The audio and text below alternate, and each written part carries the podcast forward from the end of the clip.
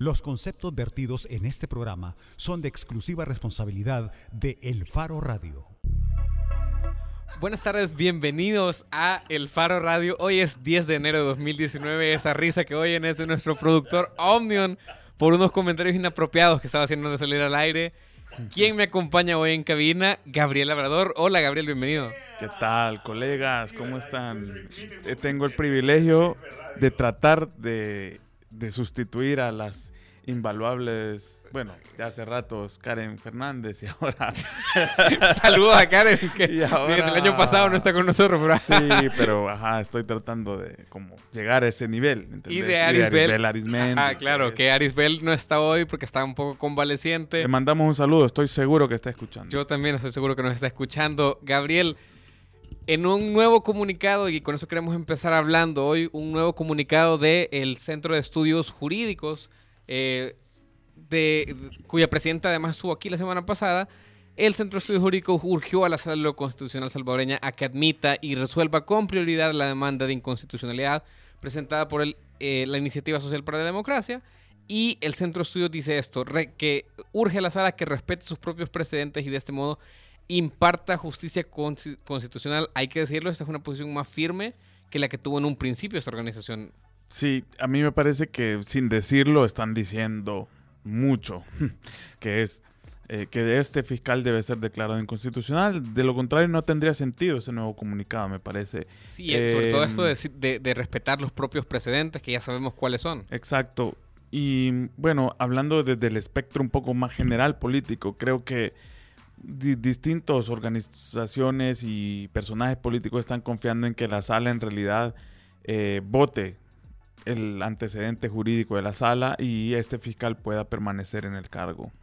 A ver, estamos muy pendientes de lo que suceda. Eh, al fiscal general ya le endosaron su apoyo, al menos públicamente, la embajadora de Estados Unidos, Jean Mains, y otros embajadores que también tenemos que recordar fueron parte importante de, eh, de la del apoyo, de los respaldos que encontró el anterior fiscal Douglas Meléndez. Pero también hay otras malas noticias para el fiscal Melara, es que se le acumulan las demandas. Hoy a las 2 de la tarde los candidatos de la fórmula presidencial de Vamos van a interponer otra demanda de inconstitucionalidad. Han citado a los medios a las 2 de la tarde y básicamente el argumento principal, lo decía hoy por la mañana el candidato a la vicepresidencia eh, Roberto Rivera Ocampo, es justamente la vinculación material que ellos advierten de Melara con uno de los partidos políticos y uno de los candidatos en la contienda presidencial, Carlos Calleja y Arena. Con eso empezamos hoy. Recuerde, si usted quiere participar en ese programa, puede llamarnos al 2209-2887. Puede mandarnos sus comentarios en la transmisión de Facebook en vivo que está en la página web de El Faro.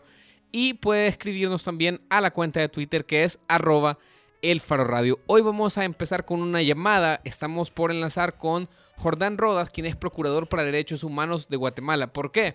Bueno, seguimos muy pendientes de la situación en Guatemala y hoy hubo un nuevo episodio en este ya no, ya no es una crisis diplomática, sino una confrontación de graves consecuencias en el Estado guatemalteco. Y es que el Congreso de Guatemala, un Congreso donde ya sabemos que hay mayoría de sectores aliados a Jimmy Morales, va a conocer el antejuicio contra tres magistrados de la Corte de Constitucionalidad. Recordemos que la Corte de Constitucionalidad es un organismo que ha estado amparando y ha estado eh, protegiendo, eh, digamos, el Estado de Derecho, protegiendo a la CICIG con algunas decisiones, pues la Corte Suprema de Justicia le dio trámite al proceso de antejuicio en contra de tres magistrados constitucionales que, ya lo decíamos, se han opuesto a las decisiones del presidente y del gobierno de Jimmy Morales. Ya estamos en línea con Jordán Rodas, Procurador de Derechos Humanos de Guatemala. Hola, Procurador. Hola, buenas tardes, mucho gusto saludarles.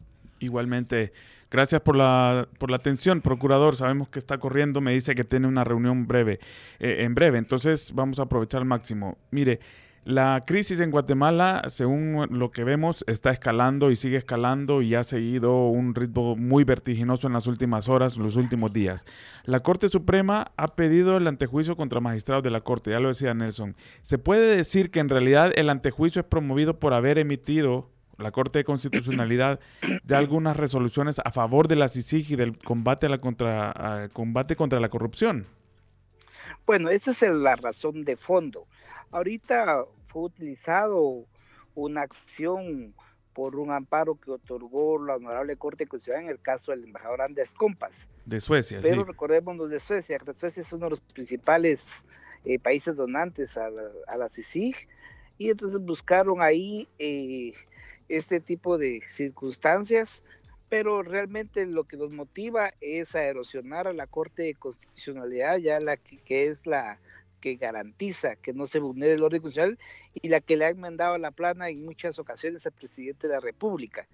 Pero como ven ya muy en riesgo sus intereses el presidente y sus aliados económicos, el sector empresarial organizado, eh, hago la diferencia, que no todos los, no todos los empresarios están aliados al presidente, hay empresarios honestos que piensan que es importante la lucha contra la corrupción y la impunidad. Sí, eh, ¿qué tanto este es eh, un control básico de entre una república como la lo es Guatemala y qué tanto es esto en realidad una respuesta de fuerzas oscuras em, contra la CICIG? Eh, este control que están haciendo, quitándole o buscando el antejuicio contra los magistrados efectivamente, recordémonos que hay poderes oscuros del crimen organizado ligados a un sector económico tradicional y al gobierno y sus aliados políticos que ven cómo la impunidad en que han operado ya está cada vez más en riesgo por el trabajo de la CICIG, el Ministerio Público que venían trabajando de la mano. Excelente. ¿Qué escenario prevé, procurador, en el Congreso? ¿Se le quitará definitivamente el fuero a los magistrados de la Corte de Constitucionalidad? Bueno, es una, es una posibilidad, pero yo pienso que también los diputados por propia sobrevivencia política tienen que ser muy cautos a la hora de emitir su voto y sobre todo tener una lectura de las últimas encuestas que demuestran que el apoyo a la exige está alrededor del 70% de la población. Por eso eh, yo aún no pierdo la esperanza que ese antejuicio no sea declarado con lugar en el Congreso de la República. Procurador, ¿a qué se refiere cuando habla de supervivencia política de los propios diputados? Porque hay elecciones eh, este año, en junio, ¿verdad? Y entonces hay bancadas que tienen alguna posibilidad de que su partido llegue a ser gobierno y se dio una mancha muy grande en lo más reciente de su hoja de vida política de prestarse al a las intenciones del presidente Jimmy Morales, que ya le queda una semana, un año y unos días en el gobierno. O sea, no tendrían necesidad alguna de pagar elotes que no se han comido, como dijéramos aquí en Guatemala. Hmm. Procurador, mire, y desde afuera lo que nosotros vemos es que cuando hace un movimiento la Corte de Constitucionalidad parece que eh, el gobierno de Jimmy a través de, de, sus diferentes carteras de Estado responde de una manera, cuando la CICIC se mueve de una forma, se responde, o sea, parece como un juego de toma y daca. ¿Cuán sostenible es esto? ¿Hasta cuándo se va a seguir? Digamos, ¿Hay un límite en el que se vaya a romper ya definitivamente, no sé, el orden constitucional en Guatemala? Sí, ya el límite está en cuanto al cumplimiento de la última resolución de la Corte de Constitucionalidad que ordena al gobierno no poner limitaciones y colaborar con la CICIG. Entonces, eso fue el amparo que se otorgó y no hacerlo, hacer lo contrario significaría ya rayar en la ilegalidad de la desobediencia, ya tendría implicaciones penales para el presidente y los ministros que están prestándose a esto. Ah, hablemos un poquito de las protestas. Entiendo que ya ha habido mm, bastantes protestas o han arrancado una serie de protestas a nivel nacional a favor de la CICIG y supongo que habrá otras en contra. Em, ¿Cómo evalúa el escenario? Porque entiendo que la PDH tiene que eh, garantizar y siempre se le pide que esté presente en, la, eh, en el territorio, ¿verdad? Dando garantía a los derechos humanos. ¿Se puede decir que el gobierno va a permitir estas protestas o, las va a tratar de evitar? Pues es un derecho constitucional, es más, como primicia les cuento que ahorita se está ultimando un amparo que se va a presentar precisamente para garantizar ese derecho que tenemos todos los guatemaltecos de manifestar. Entonces, eso ya tendrá eh, efectos eh, de forma inmediata, espero, para que esto, un, eh, un temor que está en el ambiente es que se acuda al estado de prevención de la ley de orden público para suspender ciertas garantías. Yo esperaría que no se, que se diera esto porque sería muy lamentable. También fue muy importante el pronunciamiento hecho público hace pocos minutos por la Conferencia Episcopal de Guatemala, ¿verdad? y hay sectores como la autoridad indígenas ancestrales que también han anunciado ya movilizaciones. Mire, y la destitución o la separación del director de la Policía Nacional Civil de Guatemala y haberlo y haber puesto al, al que era eh, director adjunto de la policía, ¿tiene eh, lecturas o se puede hacer una lectura que va en ese sentido del temor de instalar un estado de excepción o, o, o algo así? Sí, es una señal más de debilitamiento a la Policía Nacional Civil, porque es lo que ha hecho el ministro de Gobernación actual, echar por la borda todo el, crecimiento institucional, la modernización y profesionalización de la policía, y no descartamos, yo por eso fui muy categórico ayer al recomendarle al nuevo director de la policía a no caer en la tentación de acatar órdenes abiertamente ilegales, porque la responsabilidad penal es personalísima también. ¿Y el anterior director por qué cree que, fue removido? Bueno, no se descarta que haya sido eh, eh, tentado a cometer algún tipo de ilícito, cual no se prestó. Ok. Eh, una última pregunta, procurador. Eh, hay un argumento bastante extendido contra la Comisión Internacional contra la Impunidad y es que se supone que la ONU está atropellando la soberanía de Guatemala y en este conflicto diplomático la ONU está ignorando al gobierno de Jimmy Morales quien, de nuevo, se supone lleva 16 meses intentando establecer nuevos marcos de comportamiento de la CICI. ¿Qué tan cierto es este planteamiento? Nada más falso que ese argumento de la soberanía, porque Guatemala fue soberanamente a pedir apoyo a las Naciones Unidas, a partir de ahí surgió el convenio que da vida a la CICIG, y posteriormente, recuérdense que el presidente Morales en 2017 llegó un viernes 23 de septiembre, si no estoy mal, a Nueva, York, a Naciones Unidas, llevó un, un montón de copias de periódicos, nada concreto, y el día domingo fue cuando declaró non grato, ni siquiera esperó un plazo prudencial para ver qué reacción tenía Naciones Unidas. Entonces se pierde seriedad y si ustedes tuvieron conocimiento de la conferencia de prensa donde el presidente dio, anunció dar por terminado el convenio, pues parecía más un reality show de Laura en América, ¿verdad? No un asunto serio de estadista, pero bueno, eso es lo que nos tiene acostumbrado lamentablemente nuestro presidente, pero la soberanía en ningún momento ha sido vulnerada por sí sí. Y la ONU sigue diciendo que, bueno, está tratando de buscar una, una, solución dialogada con el gobierno de Guatemala, con la Cancillería, eh, y que entonces podemos entender que es el gobierno de Guatemala el que está de alguna manera ignorando eh, sentarse a la mesa con la ONU efectivamente, lo que pasa es que el presidente ya perdió la objetividad porque recuerda que él mismo y sus su hijo, su hermano están siendo procesados penalmente, entonces ya no está para tomar decisiones de Estado cuando más reacciona hepáticamente que de acuerdo con la ley. Perfecto. Prácticamente. Bien, procurador, muchísimas gracias por atender nuestra llamada. Gracias a ustedes. Le agradezco. Feliz tarde. Gracias.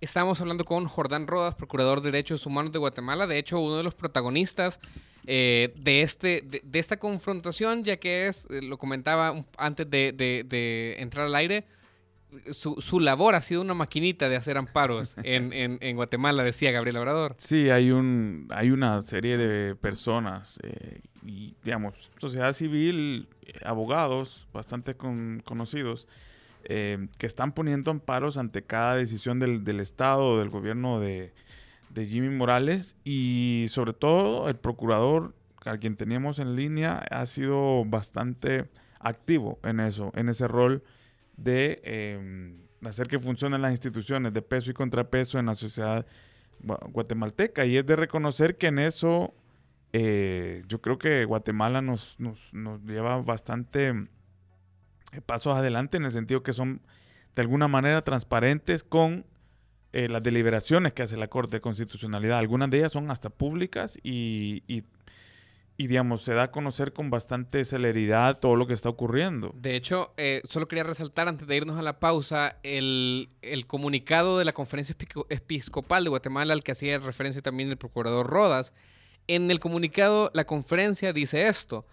Vemos con satisfacción y alivio las acciones coherentes con la ley llevadas a cabo por la Corte de Constitucionalidad, instancia constituida para determinar la correcta interpretación de la Constitución de la República. Lamentamos profundamente la abierta confrontación entre el Estado de Guatemala, entre el actual gobierno de la República y otros organismos del Estado legítimamente constituidos que ponen en peligro el ya frágil Estado de Derecho en el país. Y también resaltar lo que decía el procurador, nos adelantaba en primicia, está previendo un escenario difícil para las manifestaciones públicas en Guatemala, tan es así que está preparando un amparo para garantizar el libre ejercicio de eh, las manifestaciones en Guatemala. Este es, hay un antecedente a esto que es que cuando el año pasado el gobierno comenzó a tomar una serie de medidas mucho más drásticas contra la CICIG, llámese em, prohibir el ingreso de Iván Velázquez a Guatemala y otra serie de acciones, el gobierno, digamos, el Ministerio de Gobernación, que es uno de los ministerios leales a Jimmy Morales, desplegó una enorme cantidad de policías y, eh, y, miembros del ejército para resguardar las calles. Él decía que era por un asunto de seguridad, de que las pandillas, etcétera, pero era un momento clave para que la ciudadanía se manifestara, así como lo hizo entre 2015 y 2017, a favor de eh, la CICIG y del trabajo que estaba haciendo junto al Ministerio Público contra el, llamado pacto de corruptos. Entonces, em, en, ese, en ese contexto hubo un nuevo amparo del procurador y que pidió que todas las protestas se le garantizaran eh, pues la libre movilidad y, los derechos humanos a la libre expresión. Y es algo que ahora es, digamos, que es válido prever que, que no va a ser tan fácil que se cumpla. Eh, dado que la situación ha escalado a unos niveles sorprendentes. Bueno, tenemos un ojo puesto en Guatemala. Con eso empezamos el Foro Radio. Al regresar, nos venimos haciendo esta pregunta y es: ¿explican los vicepresidenciales lo que sus compañeros de fórmula no pueden explicar o no saben explicar? Vamos a analizar el debate eh, de radial entre tres de los cuatro vicepresidenciales ayer. Y eh, tenemos como invitados a Marlon Hernández Ansora, un politólogo, y a Luis Viatoro, fundador de la organización Tracoda. Ya volvemos, hacemos una pausa en el Faro Radio.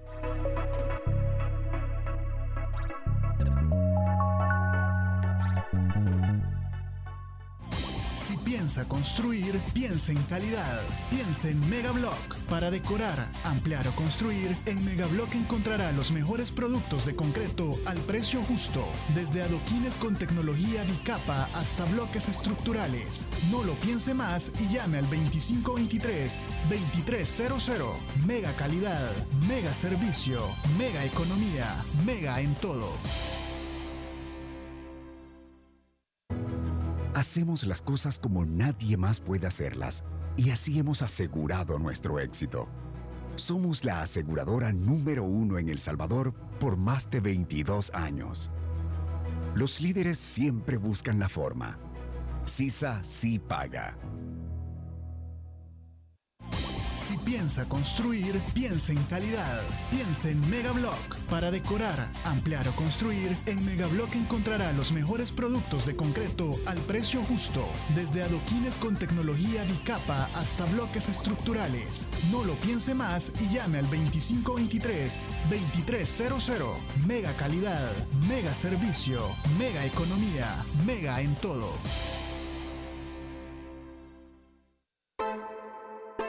Soy excavadora ciudadana porque necesitamos medios independientes que vigilen a los poderosos. Soy excavador ciudadano porque apoyo a que se destapen casos de corrupción de los funcionarios públicos. Soy excavadora ciudadana porque creo que el buen periodismo contribuye a construir mejores democracias. Desde hace 20 años, El Faro hace periodismo sin ataduras a intereses políticos ni económicos. Y necesitamos tu apoyo para seguir, para crecer, para incomodar más. Únete a la excavación ciudadana y ayúdanos a hacer más periodismo investigativo. Entra a excavación.elfaro.net. El Faro, 20 años haciendo periodismo independiente.